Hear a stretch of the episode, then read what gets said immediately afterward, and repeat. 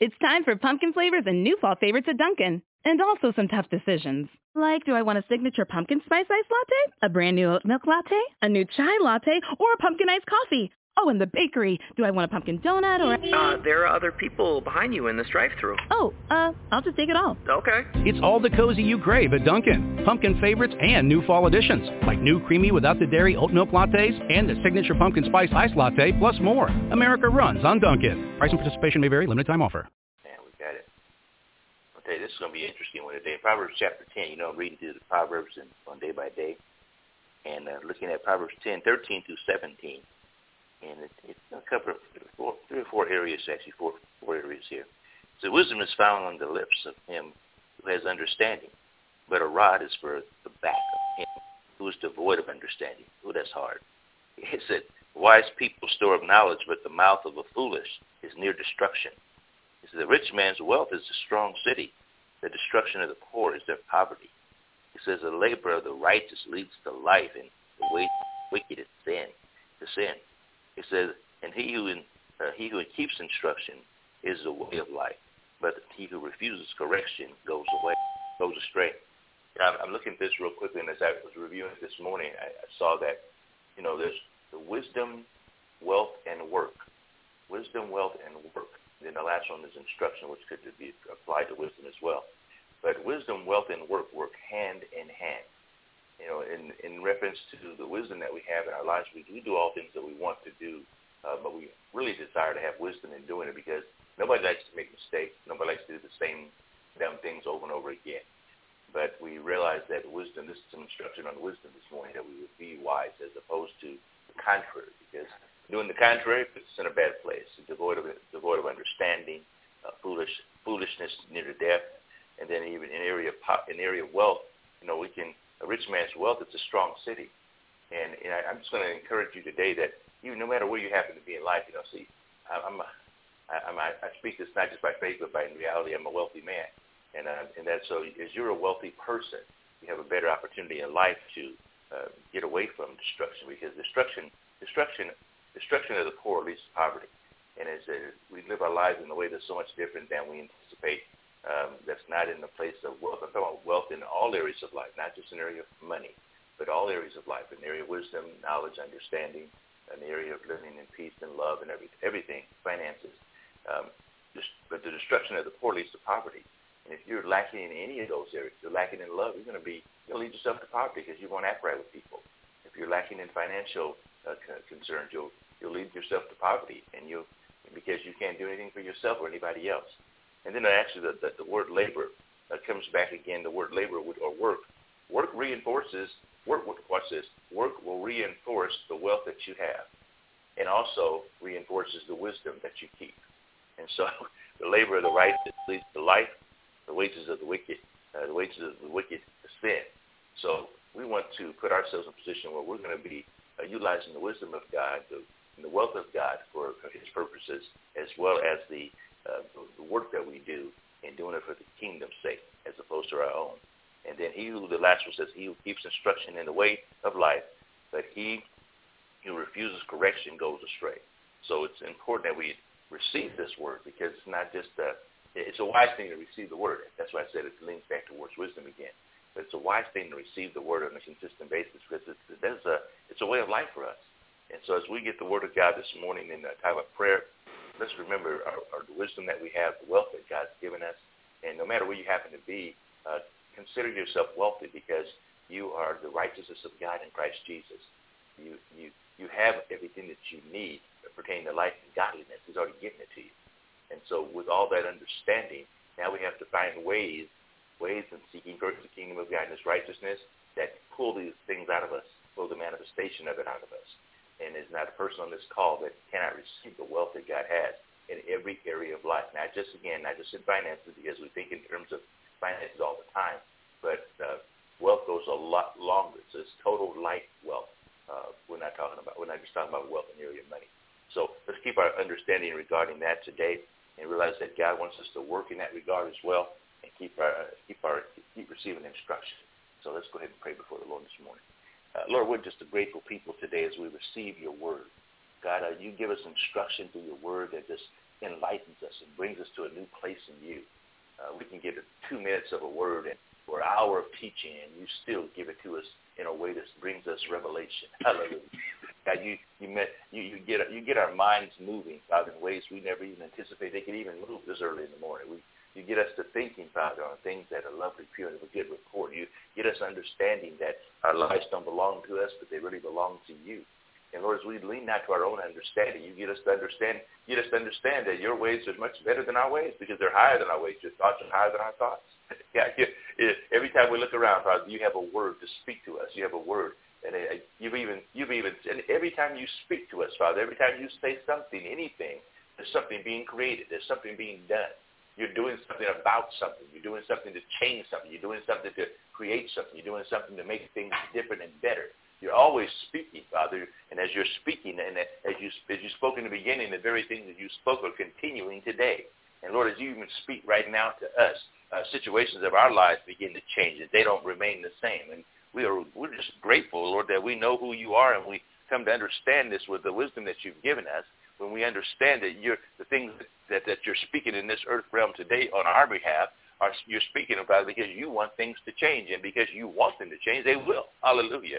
We know, God, that you not you not place us in a situation of life where you we want you want us to all, always try to figure it out on our own. You you've given us the, the mind of Christ to be able to tap into your wisdom and tap into your knowledge and tap into the work work ethic and tap into the instruction that you're giving, God.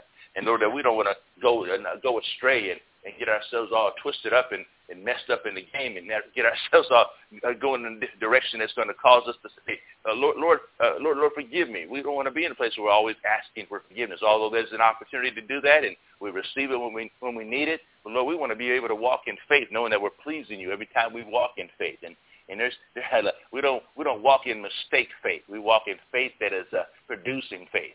Um, producing faith is the kind of faith that we live by faith, uh, mistake faith is faith that we're faking. we're faking faith and we cannot fake faith, Lord God. We can only live by faith and walk by faith. And that's the kind of faith that pleases you. We're not having faith in faith and, and not putting ourselves in places where we're trying to get ourselves pumped up to do something on your behalf, Lord. We, we only do it because we, we trust you, Lord. We, we've leaned into you so much and got a hold of your word in such a way that we, we only know how to live by faith because that's the way we function as a result of the word coming. Because you said faith comes by hearing and hearing by the word of God. And Lord, as we hear your word consistently, we can't help but have faith come.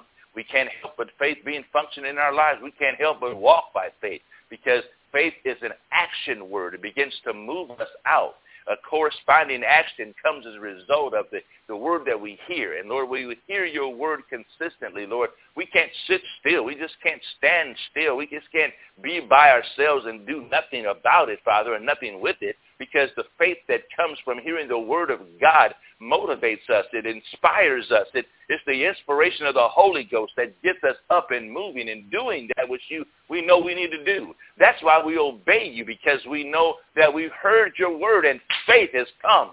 And because faith has come, Father, we move mightily in your ways and not in our own ways. We move mightily, Lord, in the direction that you would have us to go in. We move in that repentant state, Father. We move in that place of love. We move in that place of understanding and uniqueness, Father. We move in those areas because faith has come to build us up. So even on this morning, Lord, as we're praying the word of faith today, let faith arise in our hearts that we'll not just be ones that will hear the word, but become, become doers of the word as well. Those who do the word are the ones who have heard the word, and they continue to hear the word. Lord God, we praise you now that we're not just operating on yesterday's word. We're not just operating on yesterday, what we heard yesterday. We're operating on what we're hearing today. And Lord, so as you're speaking to us right now, Lord, the things that you're speaking are just like you spoke in the very beginning. You spoke in the beginning and things changed and, and life situations came to existence and, and, and joy began to come in the hearts of men and things begin to change in the earth realm and you gave authority to men and dominion over the earth, Father God.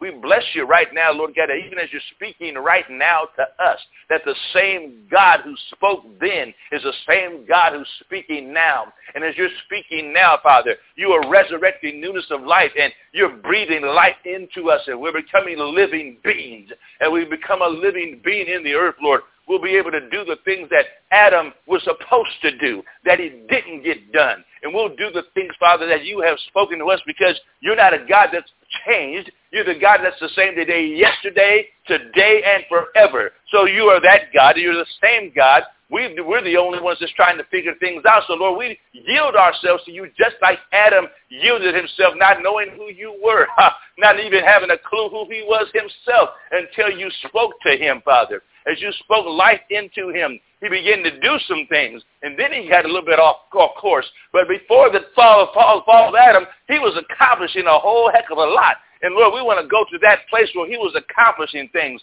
We want to go to that place where he was getting things done. And we want to be those representatives of you here in the earth, Lord, and get things done on your behalf so that you will be glorified in the earth. God, I thank you now that these that are on this call today are hearing the word of the living God. We are hearing the word of the living God, and faith is rising up in our hearts. And wisdom is coming, Lord.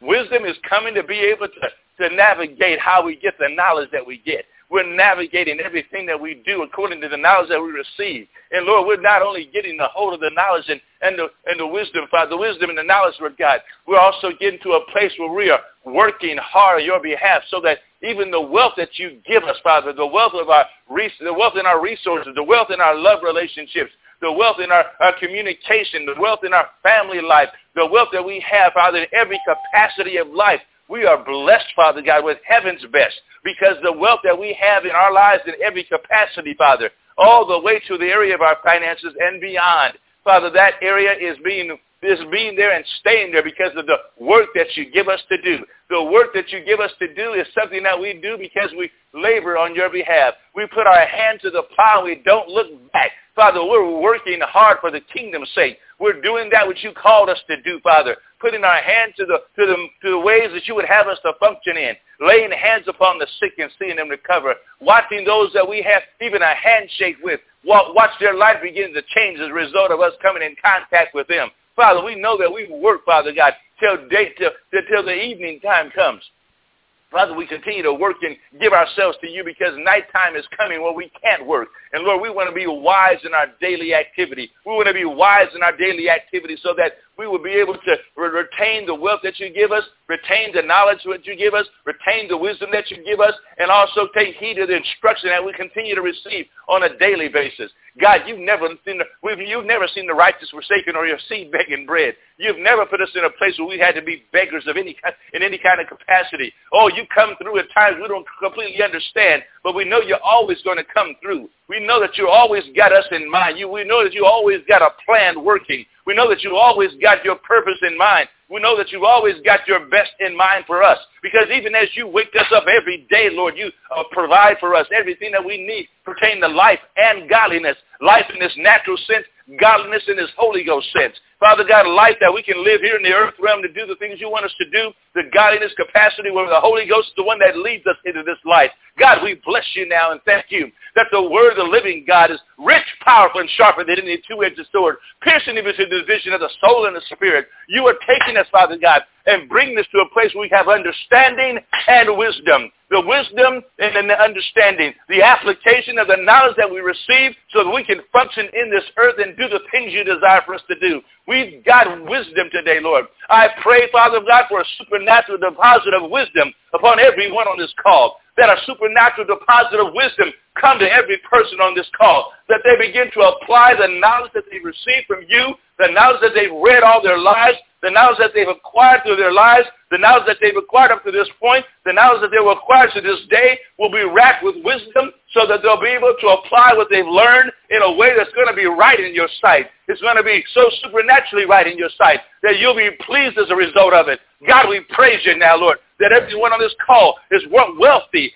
wealthy and healthy, wealthy in every capacity of life, wealthy in love relationships, wealthy in family relationships, wealthy in financial situations, wealthy in every capacity, Father. I thank you, Lord, that you open up the windows of heaven as we would be ones that would take your seed, the word of the living God, but also take the seed of life that we would sow into the lives of others, the love that we would sow into the lives of others, the peace that we sow into the lives of others, the joy that we sow into the lives of others, the finances that we sow into the lives of others, that it would come back to us, good measure, pressed down, shaken together and running over, that men would give it back to us again and again. Lord, we trust thee right now that you are working these things out, that we'll receive all that you have for us, and that we'll not put anything back. We'll not go backwards, but we'll go forward in you, trusting you every step of the way, knowing that you are God, and above you there's no other. Father, so we have that wealth. But Lord, we continue to work on your behalf as well. Not only will we work, Father God, until the daylight, all the day long, but Lord, we'll work, Father God, even through the evening as well. We'll find ways to use our wisdom to get ourselves to be able to work.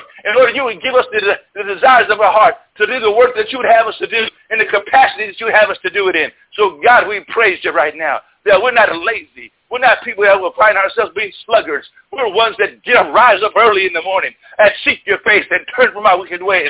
We're ones that get up knowing that we have an assignment on, on tap for the day, and we get after it on a daily basis, Father. We're going to our place of employment knowing that that place of employment is funding our ministry. We go to that place of employment, Father God, knowing that you have placed us there to be able to have our ministry financed you're financing our ministry because you've got a bigger plan in store for the better rather than the employment you've given us. You've got a bigger plan in store, and that's the ministry that you've given us.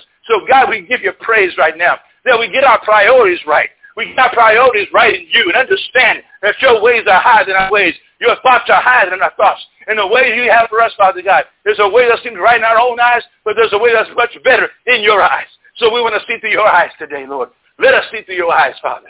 Let us continue to receive instruction that we are to walk in this thing and see ourselves doing it the way you want us to do it. God, we're blessed today. We are blessed today, Lord. Beyond measure, we're blessed. But every one of us have a chance to go out today and make a significant difference in the lives of somebody. God, we praise you and thank you now that the work that we do is a work that's under you. The life that we live is a life that's under you. The wisdom that we get and receive today is the wisdom that we've asked for from you. You said you give it to us unbraidedly and without reproach. You said you give it to us that way we'd ask. But we're asking for wisdom today. We're asking also for the knowledge that you would give us, Father, that we'll be able to apply the wisdom, apply that knowledge in a tremendous way. It's going to be blessed to the, towards the kingdom. Father, we thank you for the wealth that every person on this call has today. Wealth. Oh, yes, wealth, absolute wealth. Wealth in every area of life, every capacity of life. We bless your total life well. We bless you, Father, for that. Thank you that we continue to take heed to your instruction, God, and receive the word of the living God. The very word that causes us to understand, the very word that causes faith to come in us, the very word that causes us to take action, and not just become hearers of the word, but become doers of the word as well. God, we thank you, and we praise you, Lord, for the day you've given us. We will, re- we will rejoice and be glad in it. For you're our God, and above you there's absolutely no other. So we thank you again in Jesus' name. Amen. Amen. Amen. Praise the Lord. Glory be to God. Hallelujah. Amen. Amen. Amen. This morning, if you, this morning, praise, praise God. Praise God. Praise God. Amen. If you have a prayer request or a, uh, prayer request or, or a test, prayer request or, or a testimony, uh, we'd love to hear it, praise report. Love to hear it this morning from you, whatever that might be for you. So uh, just jump right on in there. Love to hear you. Love to hear you. Good morning, Pastor Sad. Uh, Good this morning. is Anita Burleson. Hello and there. I just wanted to thank you. Uh, your prayers so consistently and diligently on a daily basis just bless my heart. And I always feel stronger and better and more focused after your prayer. So that's my praise report. You are a blessing. Amen. Thank you so much. Amen. Bless you. Thank you. Anybody else has a prayer request or praise report? Amen. Good morning. Can you hear me? I can hear you. Yes, ma'am. Who are you there? This is Kiara Johnson. Um, my cousin Nathan Duffy was admitted to the hospital. He has pneumonia really bad, and they don't expect him to make it. So I'm just asking for prayer for Okay. Nathan Hill Okay. and for the Duffy family. What's his name? What's his name? I'm sorry. Nathaniel. Nathaniel. Okay. Father, we thank you now for Nathaniel, that he has been fearfully and wonderfully made, Lord. So you said in Psalm 107.20 that you sent your word and healed them. We're trusting, Father, your word is still alive and active today. And so we send your word to where Nathaniel is right now. That every knee shall bow and every tongue confess that Jesus is Lord. There's nothing that can rise against, uh, rise above the name of Jesus. And pneumonia is below the name of Jesus. And so I thank you, Lord, that Nathaniel's life is in your hands completely. That healing comes from the healer. You are the healer.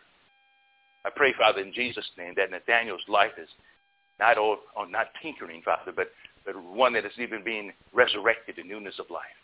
That you're doing a work within him, Father, working through doctors, working through nurses, working through working through love, Father, right now, that you wish an infusion of love that would just overwhelm Nathaniel and, and rid him of disease right now in Jesus' name.